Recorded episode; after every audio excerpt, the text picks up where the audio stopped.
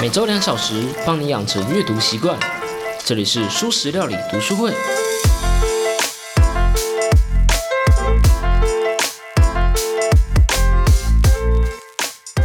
Hello Hello，大家好，我是主角小 P。在青春节的那个章节中啊，我们说到过同理心。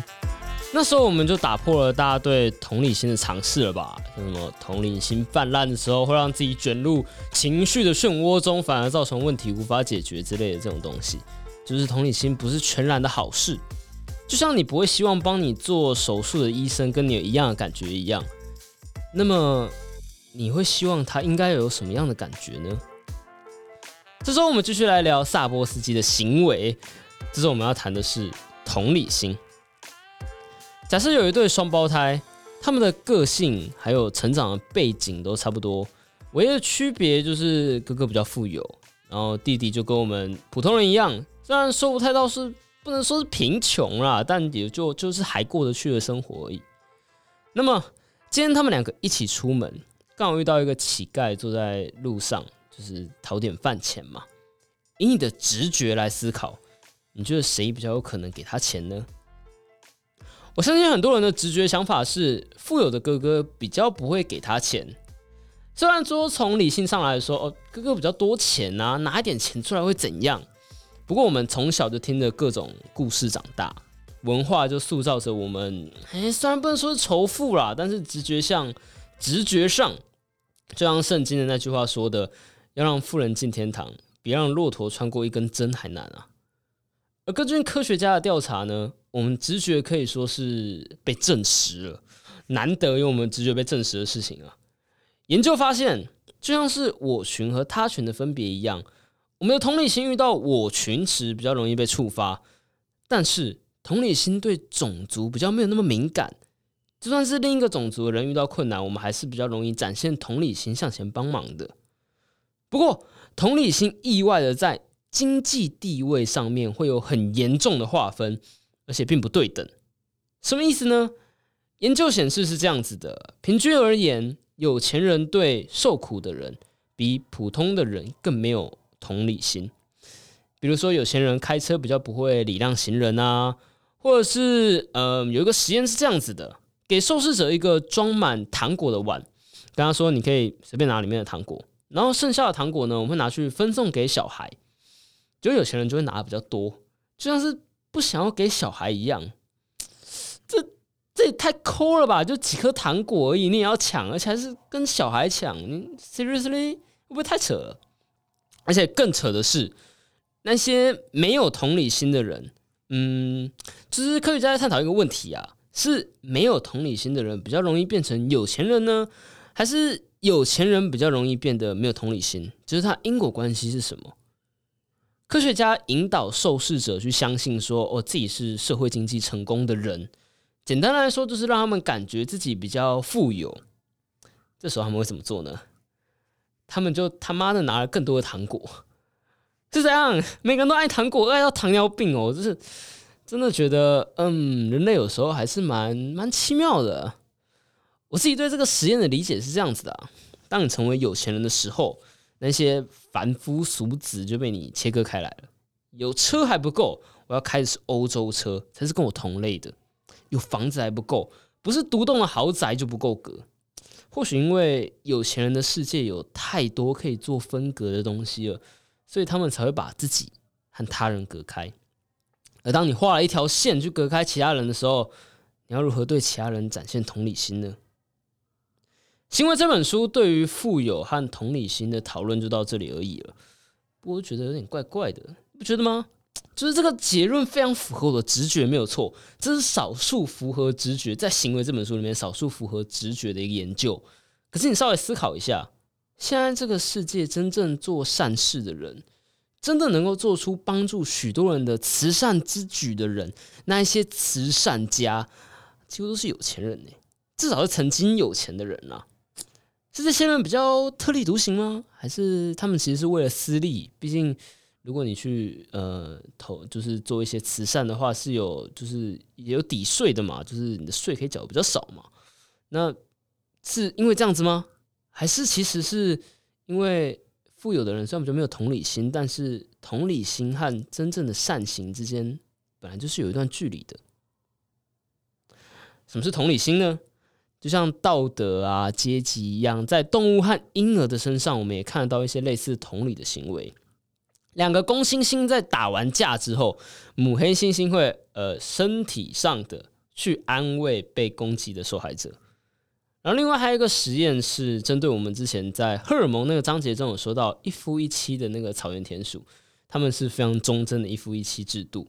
那如果其中一只假设是丈夫承受了压力，就像是人类给他人为的电击呀，然后另外一只它没有承受压力，然后再把它们同时放在同一个笼子中的时候，没有受压力的那一方，在我们的例子里面就是可能妻子就会去舔舐受到压力的那一半，然后自己也会出现一些像是承受压力的现象，像是它关我们在压力那章节有讲到，压力是跟糖皮质激素有关嘛，所以他们同理。另外一半就自己的糖皮质激素也升高，就有点像是，嗯，就是我们之前讲到的，当你同理别人的时候，你是实际上的感受到他人的痛苦那种感觉，就像是他们真的同理另外一半，实际感觉到另外一半的压力，甚至是一些啮齿类动物，也就是简单来说是老鼠啦，老鼠身上也会有这样的行为。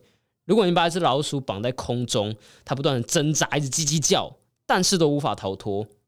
它唯一逃离的方法只有一个，是在底下的那一只另外一只老鼠，它用力的按压拉杆，努力的工作，上面那只老鼠才能够逃脱。那么底下这只老鼠会这么做吗？即使两只老鼠是陌生鼠，它们完全不认识，底下那只还是会帮助它。而我们从婴儿上来看好了，幼儿会把自己的呃绒毛布娃娃。给哭泣的大人来试图安慰他，或是摸摸他的头之类的。而像这样子的，嗯，有点算是同理心的行为，是早在幼儿会说话之前，甚至是比一些初步的心智理论，就是我们在讲到幼儿发展的时候，嗯，幼儿会有一种感觉，就是我看不到你的同时，你就看不到我这样的，甚至是比像这样子的，呃，一种心智发展的过程还要早就出现的一个现象。就是安慰这个现象，但是动物和婴儿的这种同理行为都导致了一个问题，就是就是他们这么做，好，也许不一定是为了结束对方的痛苦，就他们不是想要帮对方，嗯，逃离那样的情绪，也许他们只是被另外一只老鼠的叫声或是大人的哭声，已经烦到受不了了，他们其实是想结束自己的痛苦，这还不算同理心。以神经科学家的角度来说呢，人类的同理心是情绪再加上认知。我在查同理心的资料的时候，翻到一个之前看过的介绍同理心的影片。嗯，这是一个可爱的小卡通啊，它是用一只熊和一只狐狸来呈现的一个故事。呃，我会把这影片只会抛在文稿和 IG，你可以继续看看。然后我还发现啊，就是我在翻这个资料的时候，我就查到了这个影片的那个演讲人。我发现他是一个前几年的畅销书，也就是《脆弱的力量》的作者，所以就一时兴起去看了一下他的 TED 演讲，里面就提到了说，当你想要拒绝某些情绪的时候，你会拒绝所有的情绪；当你想要逃离那些让你觉得脆弱的、失望的、难过、悲伤、崩溃、被背叛，当你想要逃离这些情绪的时候，事实上你也同离同时。逃离了开心、快乐、幸福和爱。如果你有听我的节目的话，一直来我都是表现的一副呃喜欢理性大于感性的。毕竟大部分的时候，嗯，大部分的时候啦，真的就是感性就只是一个会把事情搞砸的东西而已嘛。但是在这演讲中就说到了，当你拒绝某些情绪的时候，你会拒绝所有的情绪。这其实是呃这个结论算我有点让我有点体悟的感觉吧。而这个结论和这个同理心有什么关系呢？和我们今天主题有什么关系？这个我们等等再说。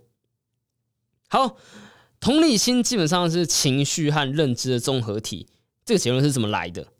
基本上脉络是这样子的：我们有个脑区叫做前扣带回路，这个脑区主要有两个功能哈。第一，处理我们的内感受性讯息。好，听起来有点长，就是我们之前有讲过嘛。内感受讯息，简单来说就是会影响你的身体和情绪，它会感觉到你的心跳加速、肌肉酸痛、脸红气喘，然后告诉你：“哦，你很兴奋哦。”然后你的心跳就会跳得更快，你的情绪会变得更明显。而在这其中呢，痛苦这样子的痛苦，就算是一个蛮强烈的、很容易被侦测到的内感受讯息。然后，这个脑区前扣带回路的第二个功能是，它对意外会有所反应。什么是意外？意外就是意料之外。你预期事情会发生，结果什么都没发生，你的前扣带回路就会发作。特别是像下面这种情况，你辛苦工作了一整天，你本来可以拿到一千块钱工资的，就老板只给你五百块，前扣带回路就开始疯狂的闪红灯，哔啵哔啵的大叫，它会一直的不断的刺激你去想到这件事情。结合以上两种功能呢，意料之外的痛苦。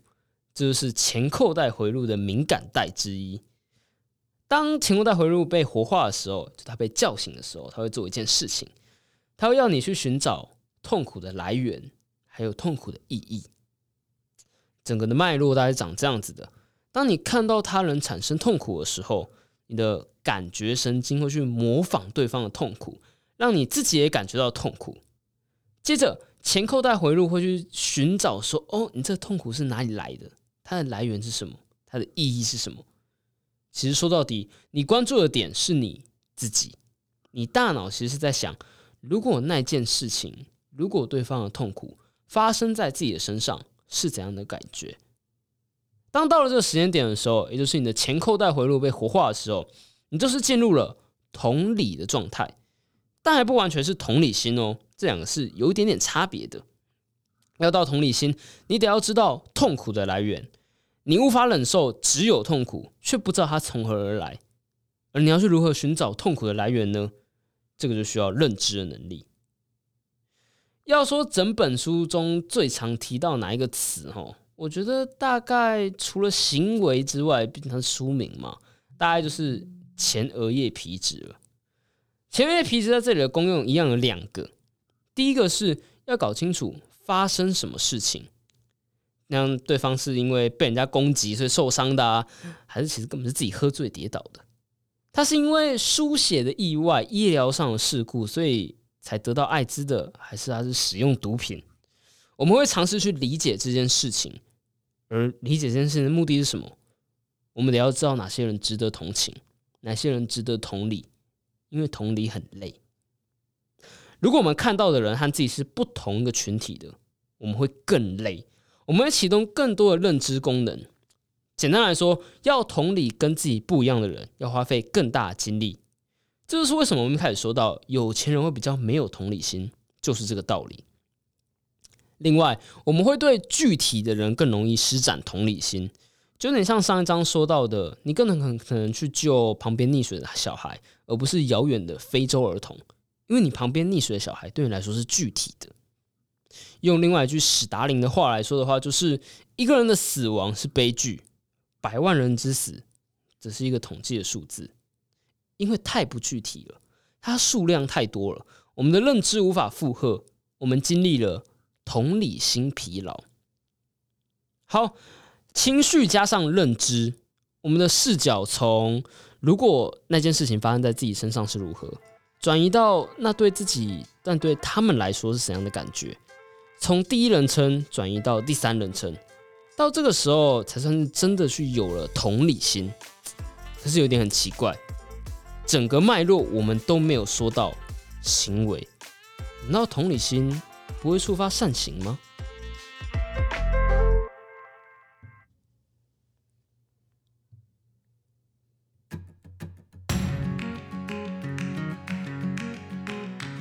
书食料理是一个真正的读书会 podcast。小皮我每次会选出一本书，用几周的时间，一章节一章节的深度解析，并补充我自己的想法和心得。我不能保证你能学到什么有用的知识，但我希望你能感受到阅读和思考的乐趣。因此，我希望你能够实际阅读过这本书，不论是用买的，用借的。或是用读墨和小皮我合作的联盟行销网址购买电子书都可以。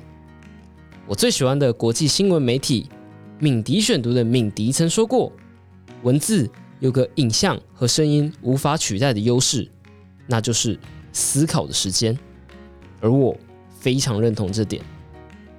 如果你喜欢我的节目的话，请帮我订阅、按赞、五星分享这个节目，并追踪我的 IG。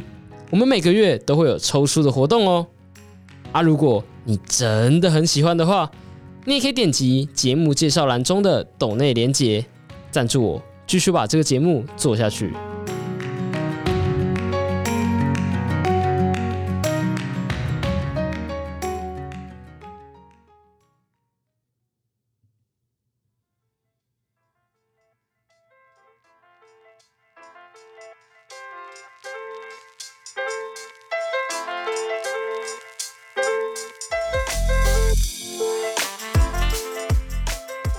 我们可以借由扫描大脑来知道这个人是同理这个人，是同情这个人。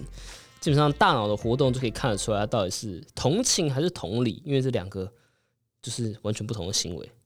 但是我们却无法从中得知这个人会不会有所行动，他会不会去帮这个人，就好像同理心和无私的行为中间好像有个巨大的鸿沟一样。而这个就是作者想要讨论的问题。同理心和行为之间的关系，我们在青春期那章说过，如果你的同理心过剩的话，会陷入情绪的漩涡中，你连自己都顾不好了，更不会顾及他人。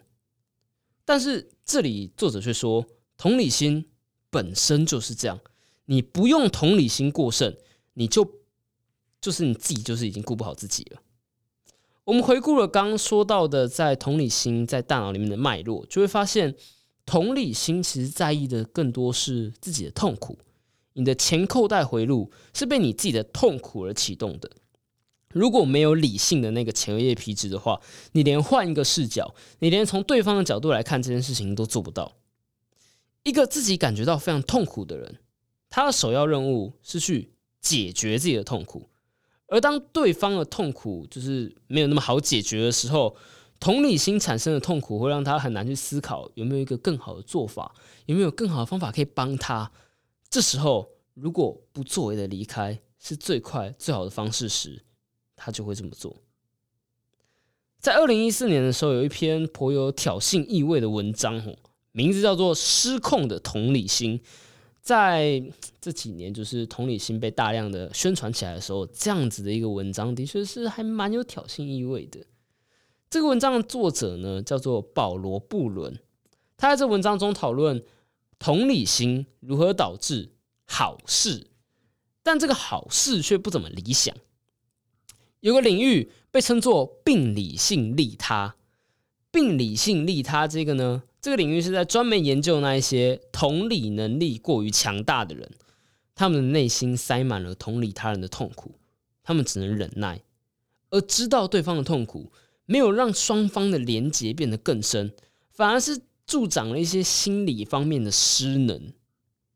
然后，另外同理心也会导致一些事情、一些呃一些行为，但是这些行为虽然在当事者看来可能是好事，但对对方来说可能不是好事。因为当同理心爆发的时候，你脑袋其实充斥着各种痛苦的。你只能想到最简单、最直觉，甚至有点狭隘的，甚至是对自己而不是对对方好的事情。例如，父母对小孩的同理心太高了，所以不让小孩去打疫苗。单纯的体验同理心，就像是嗯，你去看一场悲情的电影，你看着看着你就哭了出来了，你同理剧中的角色还有他的遭遇，但是当你哭完了。走出戏院了，就没了。你哭个痛快了，你同理完了，然后就没有然后了。既然同理心不等于好的行为，那什么能让我们做出好的行为？我们要来说一点佛学，没想到吧？我们要来说慈悲心。慈悲和同理不同，它不是让对方一起经历这个情绪，但也不是同情。他没有和对方划开距离，慈悲是一种用更高的视角和对方在一起。慈悲的目的是要解除对方的痛苦。我对佛学还不太理解，但是我对静坐这个东西还蛮感兴趣的。从我的角度来理解的话，静坐有一种去感受自己的身体，甚至是感受自己的情绪，但是你不跟情绪一起走那种感觉。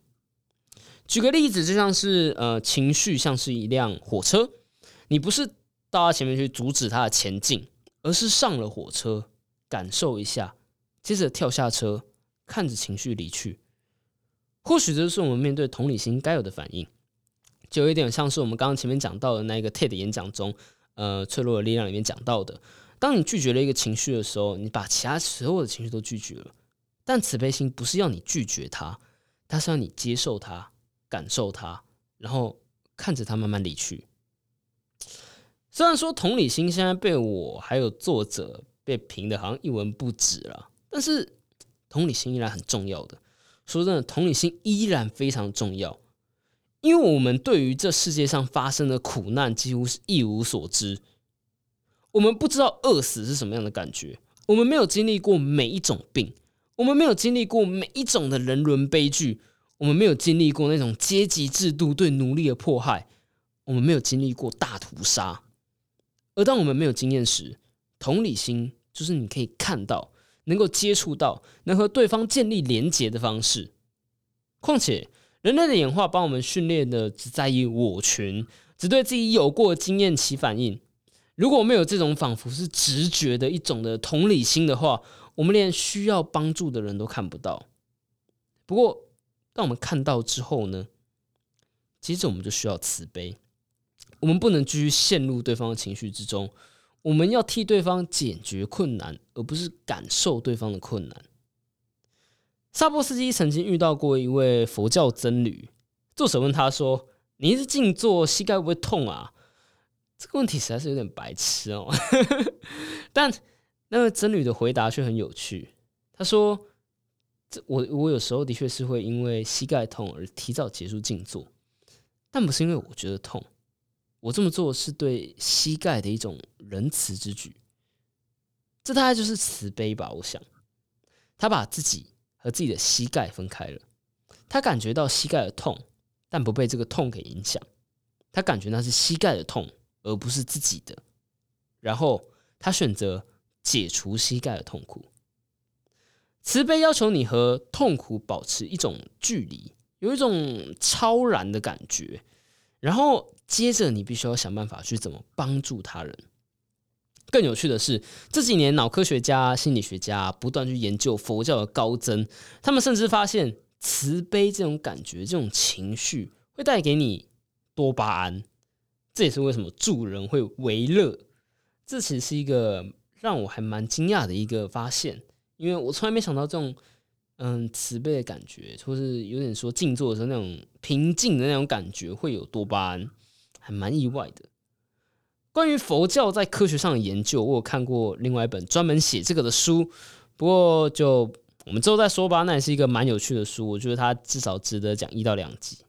就它就它没有到行为那么厚了，我觉得可以，大家可以看看。而且它也是一本在台湾翻译，我个人觉得它翻译的名字没有很好的一本书。之前有提过。好了，回来回来，慈悲呢，要你保持超然，就想办法帮助人。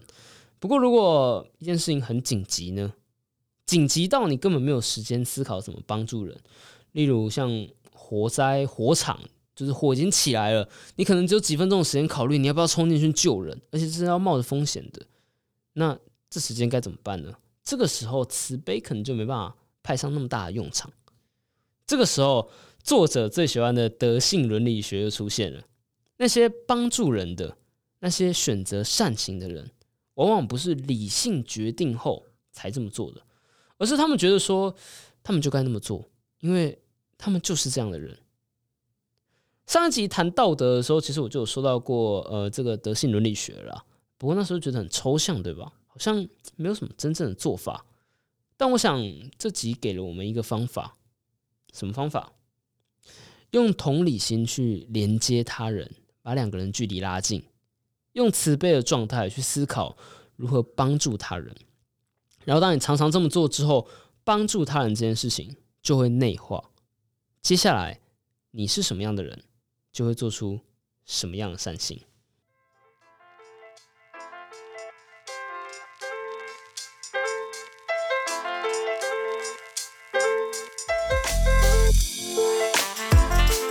好了如果喜欢我的节目的话呢就请订阅、按赞，并五星分享我的节目。然后也记得可以追踪一下我们的 IG，我们每个月都会有那个抽数的活动。那就这样子啦，拜拜。